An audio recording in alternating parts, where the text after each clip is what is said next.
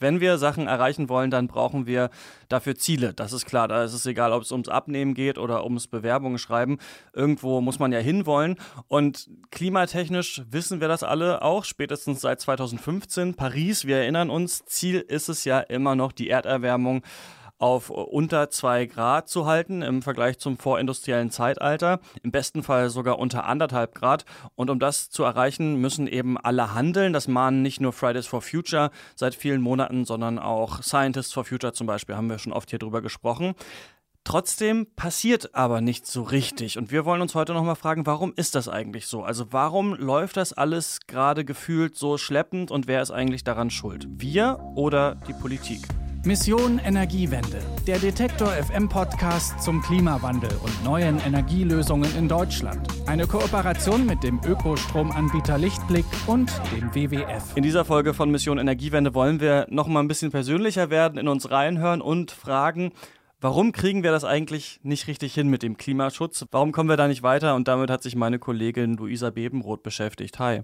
Hi. Luisa, wir wissen alle irgendwie, dass wir unser Handeln umstellen müssen, aber irgendwie ist da bei vielen, glaube ich, immer noch dieses nagende Gefühl im Hinterkopf, dass es doch eigentlich die Sache der Politik ist, etwas zu tun. Kennst du das auch? Ja, total. Also die Frage wurmt mich auch extrem. Deshalb habe ich mich auch da mit dem Thema beschäftigt. Privat kennt das auch jeder, dieses Dilemma. Eigentlich wissen wir, wie man handeln muss, um das Klima zu schützen, aber dann verändert man doch wieder nichts und lebt weiter wie zuvor. Mit schlechtem Gewissen essen wir weiterhin Avocados, holen uns einen verpackten Salat im Supermarkt und fliegen in den Urlaub. Aber wenn man nur diese einzelnen Schritte ausrechnet, die jeder tun kann, dann ist das tatsächlich auch nicht so viel. Zum Beispiel macht das Fliegen ja gerade mal 2% des weltweiten CO2-Ausstoßes aus. Was soll da der Verzicht aufs Fliegen bringen? Müssten es nicht eher staatliche Maßnahmen sein, also eine Klimapolitik, die mit konkreten Strategien arbeitet, wie zum Beispiel mit einer CO2-Steuer, Plastikverboten auf EU-Ebene oder Investitionen im Bereich der erneuerbaren Energie? Genaueres werden wir sehen, wenn die Bundesregierung am 20. September ihre Klimastrategie vorstellen wird. Genau, das wollen wir ja demnächst auch alles äh, uns nochmal dann genauer anschauen. Aber lass uns mal bei diesem Punkt bleiben, wer eigentlich schuld ist, denn das ist auch eine Debatte, die ich oft auf Twitter lese. Und ich habe da so drei Meinungen eigentlich rauskristallisiert. Also manche sagen, der Staat muss auf jeden Fall Dinge verbieten, wir brauchen härtere Gesetze, die Politik muss das lösen. Die sagen dann aber, quasi hauptsächlich die Politik muss das machen, den Einzelnen trifft gar nicht so viel Verantwortung. Andere sagen wiederum, wir müssen verzichten, wir müssen ganz viel machen. Und dann gibt es noch welche, wie zum Beispiel die FDP, die sagen, ja, eigentlich wird das eh die Technik richten. Also weder Staat noch äh, Konsumentinnen und Konsumenten müssen irgendwas machen. Ja, was denn nun? Ja, darüber habe ich mit Felix Eckert gesprochen. Der beschäftigt sich häufig mit dieser Frage. Er ist Jurist, Philosoph und leitet außerdem die Forschungsstelle Nachhaltigkeit und Klimapolitik in Leipzig und Berlin. Er meint, dass wir uns über unser Ziel klar werden müssen. Man kann das immer nur in Bezug auf Ziele sinnvoll diskutieren. Das vergisst fast der gesamte öffentliche Diskurs. Wenn man 1,5 Grad als globale Erwärmungsgrenze einhalten will, und das ist rechtsverbindlich im Artikel 2 Absatz 1 Paris-Abkommen so niedergelegt, dann muss man global in maximal zwei Jahrzehnten in allen Sektoren auf Nullemissionen. Strom, Wärme, Kunststoffe, Agrar, Mobilität, es muss alles auf Null kommen. Und es ist schlicht kaum möglich, das rein technisch zu erreichen. So gesehen ist also Verzicht notwendig. Und weiter hat er mir erzählt, wir alle haben da einfach unterschiedliche Positionen, die wir zusammenkriegen müssen. Es gilt für den Einzelnen das, was für die Gesellschaft insgesamt gilt. Wir haben technische Optionen und wir haben Verzichtsoptionen. Das wird rein freiwillig, wie gesagt, aber nicht ausreichend in Gang kommen mit dem Verzicht. Wir werden auch Politik brauchen. Die Rolle des Einzelnen ist immer eine doppelte. Ich bin politischer Bürger und ich bin Konsumbürger. Eine andere Politik machen nicht die Politiker allein. Die muss eingefordert werden, indem wir reingehen in die Parteien, reingehen in die Verbände, hingehen zu den Demonstrationen. Es gibt ein Wechselspiel von diversen Akteuren in der Politik. Das sind nicht allein die Politiker. Genauso ist es beim Konsum so, dass es ein Wechselspiel von Unternehmen und Verbrauchern beispielsweise gibt, die alle den schwarzen Peter sich wechselseitig zuschieben und dadurch wie in Teufelskreisen sich gegenseitig behindern. Also wenn ich das jetzt richtig verstanden habe, dann kann man sagen, nur das Private reicht nicht aus, nur das Politische aber auch nicht. Genau, sonst treten wir auf der Stelle, hat mir Felix Eckhardt gesagt. Es gibt auch ein Wechselspiel von Politik und Lebensstilfragen. Das ist eine Henne-Ei-Diskussion, was von beidem wichtiger ist. Eine andere Politik wird kommen, wenn zunehmend Leute ausprobieren und vormachen, dass sie bereit sind, anders zu leben. Umgekehrt werden natürlich andere Arten des Lebens wahrscheinlicher, wenn der politische Rahmen anders gesetzt wird. Insofern braucht man dringend beides. andere Politik, andere Lebensstile und wir haben auf all das Einfluss.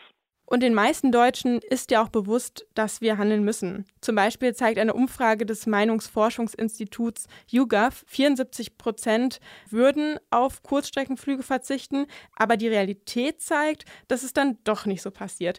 Laut dem Statistischen Bundesamt sind im ersten halben Jahr diesen Jahres so viele Passagiere von deutschen Flughäfen losgeflogen wie nie zuvor fast 58,9 Millionen Leute. Dabei sind es nicht nur Flüge innerhalb Europas, sondern auch die im Inland stattfinden. Am Ende des Tages zählt aber der ökologische Fußabdruck und das reale Verhalten. Und momentan steigen einfach in Deutschland sehr, sehr viele Menschen mit ganz schlechtem Gewissen in den Urlaubsflieger, mit ganz schlechtem Gewissen ins Auto und essen ihr, ihr schönes Steak. Letzten Endes geht es um Handeln, nicht allein um Reden. Okay, also wir müssen auch alle was tun. Warum ist es dann aber so schwer, das tatsächlich umzusetzen? Also warum sagen alle erst, ja, wir würden gerne verzichten, aber machen es dann nicht? Ja, das kennt man ja auch von sich selber, oder? Es gibt Phasen, da versuche ich strikt kein Plastik zu verwenden und falle dann doch wieder zurück in alte Muster, obwohl mir die Konsequenzen bewusst sind. Woher dieses widersprüchliche Verhalten kommt, hat mir Dr. Isabella Uhl-Hedeke erklärt. Sie ist Umweltpsychologin an der Uni Salzburg und beschäftigt sich in ihrer Forschung unter anderem mit der Klimawandelkommunikation. Zum einen scheinen die Konsequenzen weit weg. Wir Menschen werden angespornt dadurch, dass wir Konsequenzen erleben nach unseren Handlungen. Wenn ich jetzt mein Steak esse, ich und gern Steak esse, ich wahrscheinlich unmittelbar danach diese positiven Konsequenzen spüre. Also es schmeckt gut und ich habe eben diese positiven Emotionen. Hingegen, wenn ich auf das Steak verzichte, habe ich nicht unmittelbar diese positiven Konsequenzen. Es hat vielleicht in der Zukunft irgendwann Konsequenzen für den Klimawandel. Und darum ist es oft schwierig eben, dass man dieses Bewusstsein auch tatsächlich in Handlungen umsetzt. Okay, also muss die Welt erst untergehen, bis wir dann wirklich anfangen zu handeln. Ja, hoffentlich nicht. Laut Forschung ist es total wichtig, weiterhin auch über den Klimawandel zu reden. Wir müssten vielleicht darüber nachdenken, wie wir reden. So wie wir es bisher tun, hören generell eher die Menschen zu, die sich sowieso für Nachhaltigkeit und Umweltschutz interessieren. Okay, also das Wie ist wichtig. Was hat denn äh, Frau Uhl-Hedecke dazu gesagt? Also wie sollen wir denn über den Klimawandel reden? Ja, allgemein jeden anzusprechen wird natürlich schwierig. Man braucht vor allem eine konkrete Sprache, die sich gezielt an bestimmte Personen richtet. Das zeigt auch ihre Forschung. Ähm, denn oft sind Nachrichten so formuliert, dass sie eher an Personen gerichtet sind mit liberalen Wertvorstellungen. Du hast die Verantwortung, denk an die Zukunft der Kinder oder deine Enkelkinder. Wenn man Menschen erreichen möchte, die eher konservativ denken, braucht es andere Worte. Da hilft es dann vielleicht eher, wenn man die eigene Heimat anspricht oder die finanziellen Ressourcen, die durch den Klimawandel auch betroffen werden können. Aus Ihrer Sicht ist die Kommunikation dann am effektivsten, wenn wir die Bezüge zu unserem Alltag herstellen und diese Fakten für uns übersetzen. Wir kommunizieren über 1,5 Grad, 2 Grad, aber die Allgemeinbevölkerung kann oft sehr schwer greifen, was heißt jetzt konkret 1,5 Grad. Dasselbe mit CO2-Mengen. Eine Tonne CO2, was heißt das konkret? Dass man das einfach in den Lebensbereich der Personen bringt und die Personen auch sehen, dass sie tatsächlich auch einen Einfluss haben. Und in der Forschung zeigt sich, dass das einer der wichtigsten Faktoren ist.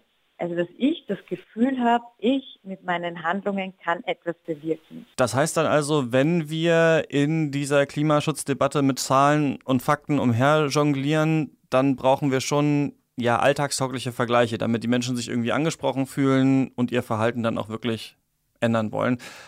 Was nimmst du jetzt persönlich für dich mit? Ja, also ich merke das auch immer wieder in den Gesprächen in meinen eigenen Freundeskreisen. Wenn ich mit dem Thema Klimaschutz ankomme, ist das meistens ein Stimmungskiller. Es wird unbequem bei der Vorstellung, dass so wie wir leben, etwas grundsätzlich schief läuft. In solchen Momenten ist es natürlich wesentlich einfacher, sich aus der Situation zu ziehen, indem man die Verantwortung und die aktuelle Situation auf andere schiebt.